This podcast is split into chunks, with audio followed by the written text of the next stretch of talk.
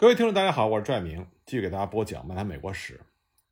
那么，在聊完在南北战争之前美国社会、经济以及司法的变化之后，我们来聊聊南北战争之前美国的意识形态是一个什么样的情况。布尔克总统在他的总统任期之内，应对了很多棘手的问题，所以他实在觉得筋疲力尽，因此他承诺不再参加总统竞选。实际上，布尔克总统在离开白宫之后不久，他就去世了。民主党推出了一位有着强烈天命感的候选人，这就是刘易斯·卡斯。他是来自密歇根州的参议员，他支持廉价的土地、善战土地者的权利以及各种公共事业。辉格党则恰恰相反，他们推选了扎克里·泰勒将军。他在美墨战争中的杰出表现，使他成为了一个传奇人物。两党都没有严格意义上的政治纲领，尤其是在奴隶制的问题上。但是泰勒他来自于路易斯安那，有数十名奴隶在他的庄园里干活。那么辉格党选择泰勒作为总统候选人，这就激怒了三波辉格党人：一波呢是支持范布伦的，自称是轰动者的纽约人；一波呢是自称是良心辉格党的马萨诸塞的坚定的反奴隶制分子；还有一波呢。是废奴主义团体，自称是自由党的人，他们紧密团结在一起，自称是自由土壤党，提名范布伦参加竞选。这在理论上就应该分裂了辉格党，分散了废奴主义的选票，可以让民主党和卡斯有机可乘。可是实际上，它的效果恰恰相反。在选举宣传中，泰勒被认为是支持南方的，因此他拿下了八个蓄奴州，民主党人卡斯只拿下了七个州。此外呢，自由土壤党人在纽约州既分散了民主党人的选票，也分散了辉格党人的选票，最后全给了泰勒。他以大约一百三十六万张选票，比一百二十二万张选票赢了卡斯。选举人票则是一百六十三对一百二十七。这场让人摸不着头脑，并且一直让人困惑不已的选举，就把一个像泰勒这样的人带进了白宫。那位如今已经永远没有机会成为总统的克莱，他轻蔑地把泰勒视为是一个彻头彻尾的军人。相对而言，克莱倒是看好他的朋友，当时的副总统米勒德·菲尔莫尔。克莱说他是能干、开明、不知疲倦，而且具有爱国心。他对这两个人的判断很快就得到了检验。克莱对泰勒的判断是错误的。泰勒并不纯粹是个将军，也不是一个亲奴隶制分子。像南方所希望看到的那样，加利福尼亚人渴望太太平平的继续做事，并得到宪法上的名分。泰勒鼓励他们选举一个自由的州政府。这件事情做起来更容易，因为矿工当中反对奴隶制的人占压倒性的多数。他们担心奴隶们会抢走自己的饭碗。1849年12月4日，在给国会的咨文中，泰勒请求立即接受加利福尼亚加入联邦。并且停止争论有关地域性的特征，他指的就是奴隶制。他说，这个扰乱人心的话题，因为这样只会在公众的心里产生痛苦的忧惧。他指的是关于奴隶制的谈论会让民众担心，因此而脱离联邦。相比之下，米勒德则证明了克莱的赞美之词所言也不虚。他公正而富有技巧地主持了参议院的工作，这点很重要，因为在1850年。国会非但没有把总统关于避开奴隶制的忠告当一回事儿，反而除此之外没有争论过任何其他的话题。接下来，七月四日，总统在主持国庆大典之后，因为天气炎热，泰勒他吃下了大量的生水果、卷心菜、黄瓜。有一个在场者就说过，说这些食物的量是给动物吃的，而不是给人吃的。他还吞下了大量的冰水，因为温度太高。现在主流的观点还是认为是食物发生了作用，但是有人呢也谈到了是毒药。但不管是什么原因，五天之后，泰勒总统这位刚刚入主白宫的人，在急性肠胃炎的剧痛中辞别了人世。菲尔莫尔副总统接任，他不像泰勒那样在加利福尼亚问题上回避奴隶制，他反而支持关于加利福尼亚问题的妥协案，因此克莱他得以能够提交他的议案。这个时候。在国会里，激烈的争论已经持续了六个月。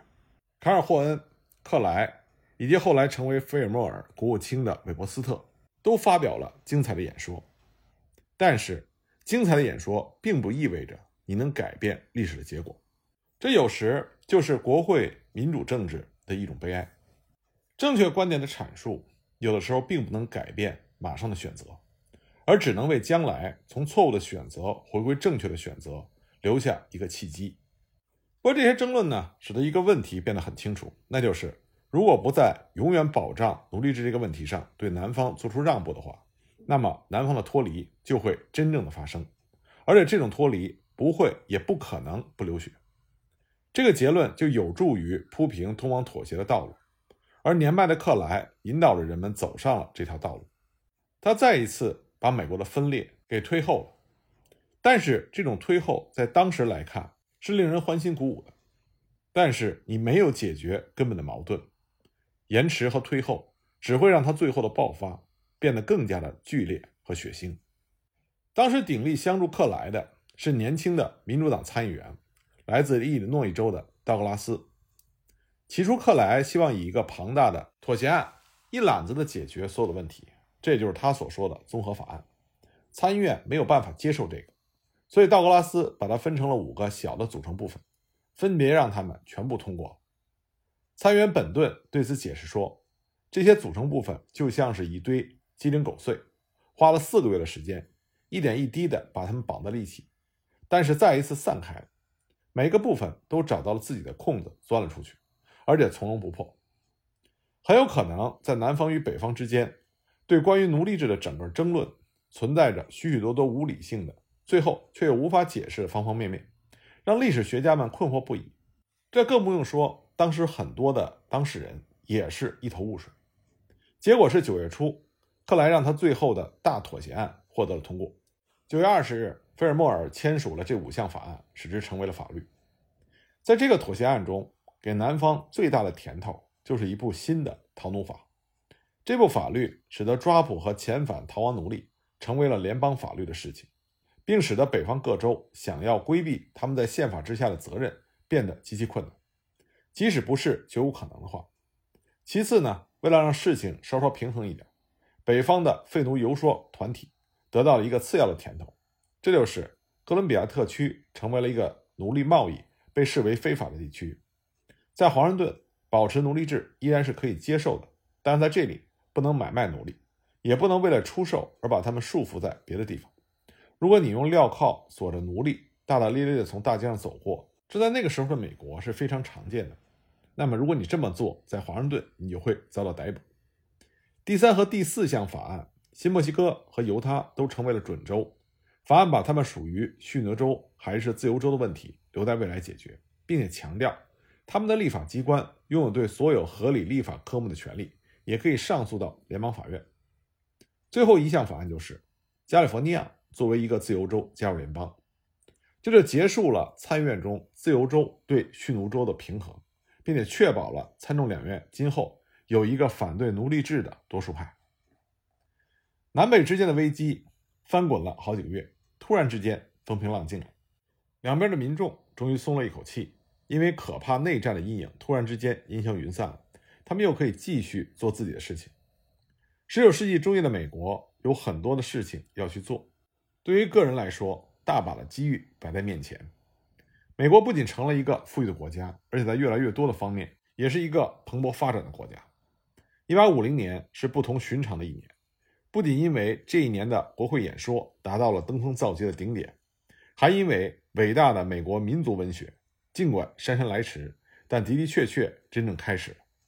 十七世纪中叶，美式英语已经出现在普通百姓的说话方式中。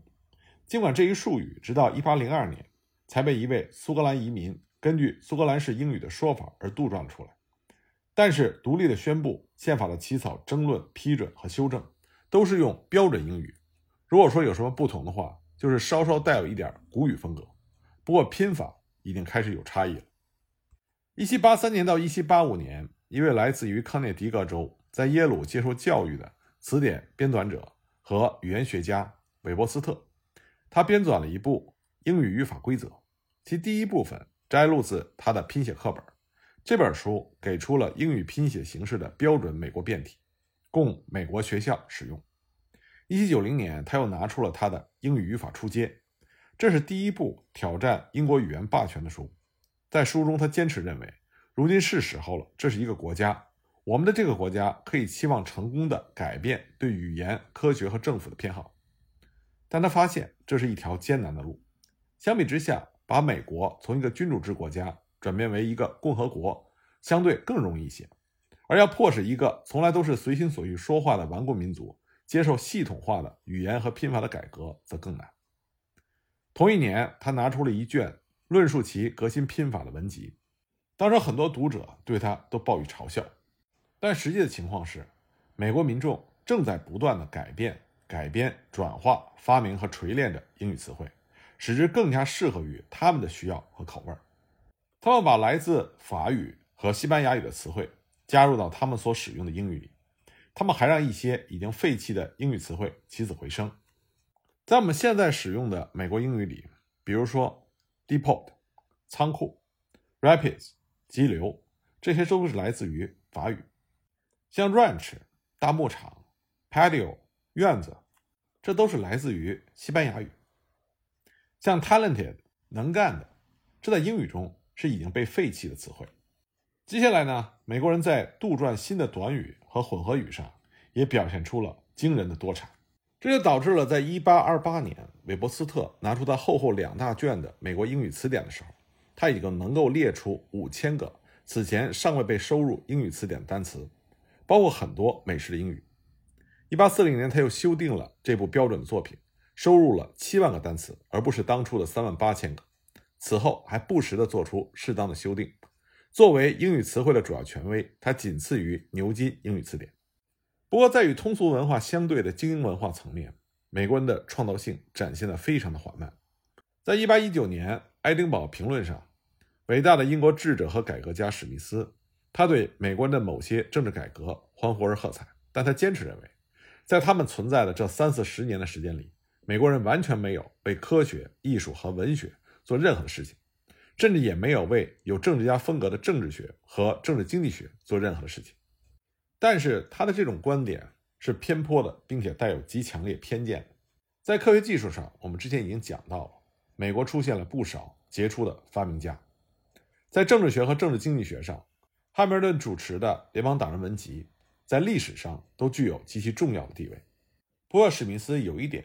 说的还是接近于事实，那就是美国的独立并没有催生出一大批璀璨的文学群星。实际上，很多美国人也同意他的观点。一八一八年，费城文献发表了塔克的一篇文章，叫做《论美国文学》。那么，他的文章里就提到了，有着六百万人口的美国，它的文学产出与爱尔兰和苏格兰这样很小的国家的文学成就形成了鲜明的对比。爱尔兰和苏格兰都有璀璨的文化群星。而美国却找不到与他们并驾齐驱的人物。在文章中，他计算说，美国平均每年只出版二十本新书，而英国却在五百到一千本之间。美国最流行的两位小说家斯科特和埃希沃斯，他们都是来自于小小的苏格兰。斯科特的《维佛里》系列长篇小说在美国出版并且销售了二十万册，但是在美国自己的长篇小说界却几乎是空白。就连美国第一位真正意义上的文学名人华盛顿·欧文脱颖而出的时候，他也在为自己的文化自卑感而战战兢兢，心里没底。他把他的基础是建立在英国的榜样之上，主要是斯科特和莫尔，甚至到了笨手笨脚的程度。当他自1815年起在欧洲旅行的时候，又开始让自己强烈的依赖着德国的文学源泉。他笔下最著名的人物瑞普·凡·温克尔，还有《睡谷传说》。他这都是直接取材于温兰德和埃斯伯克的《走遍德国》。欧文他仅仅是扩展了温克尔的故事，并且赋予他美国的背景而已。欧文在英国大获成功，这恰恰是因为他的自卑和畏缩，以及他对英国偶像，比如斯科特的毕恭毕敬，还有就是他阻止美国出版商盗用英国版权的明智的努力。欧文的书在大西洋两岸卖的都很不错，看起来似乎从自己的著作中。挣到了二十万美金的巨款，很多城镇、旅馆、广场、汽船，甚至是雪茄，都用他的名字命名。他是第一个在文学上获得世界性声望的美国人。当他去世的时候，他的老家纽约市全城停业。他的送葬队伍有一百五十辆马车，另外有一千名送葬者拥挤在人满为患的教堂之外。相比之下，第一位真正的伟大的美国小说家是詹姆斯·菲尼摩尔·库珀，他的作品和精神上无疑都是本土的。他所写的第三部小说叫做《拓荒者》，是一八二三年发表的，但后来呢就被称之为《皮果腿故事集》中的第一部。书中他引入了他笔下拓荒边疆的主人公纳利邦波。这个系列的五本书，尤其是最后的《墨西干人》，为库珀赢得了世界性的名声。这个系列中的主人公纳蒂，他成为美国小说中第一个性格丰满的人物，是一个反复出现的美国理想的典型。他把自己特殊的荣誉感和品格置于金钱和地位之上。在近一百年之后才出现的海明威笔下的主人公，和纳蒂比起来，其实差别并不是那么大。库伯利用他父亲的经历和他自己的经历，再现了美国的荒野，尽管这片荒野很快就消失了。甚至在库珀还在记录他的时候，就已经不复存在了。但是这些小说让东部沿海大城市的读者心醉神迷，对于他们来说，所以这一切都是新鲜而奇特的。同样重要的是，他们让数以百万的欧洲人真正熟悉了美国边境生活的现实。《拓荒者》在美国出版的同一年，就在英国和法国印刷发行了。不到十二个月，他就找到了两家相互竞争的德国出版商。最后，三十家德国出版社都推出了各种版本的《皮果腿故事集》。这个作品很快呢又被翻译成了俄文、西班牙语、意大利语，最后还有埃及语、土耳其语和波斯语。到了19世纪20年代，全欧洲甚至包括中东的很多孩子们都在扮演印第安人，学着走印第安队列。但在很多方面，作者库珀对于美国的发展方向是充满敌意的。他反对大规模移民。印第安人的迁移让他无比的痛苦，他怀旧保守，他是一个顽固守旧的传统分子。老联邦党的消亡让他无法释怀。如果他活到今天，他肯定是一个极端的环保主义者。他在他的小说中一次又一次的强调，主人公大地和他的朋友们杀死野生动物，这仅仅是为了填饱肚子。他是一个精英论者，一个幻想家，一个某种意义上最后的贵族。他坚决地捍卫着自己的个人财产。他厌恶粗俗的言行，厌恶杰克逊派的民主政治与平等主义所表现出来的那种民粹主义。他认为美国的移民运动正在毁灭着美国理想中的淳朴的道德。那么，真正第一个跟美国的主流气质完全合拍的美国知识分子和作家，他就是拉尔夫·沃尔多·爱默生。那么，关于爱默生的介绍，我们下一集再继续给大家讲。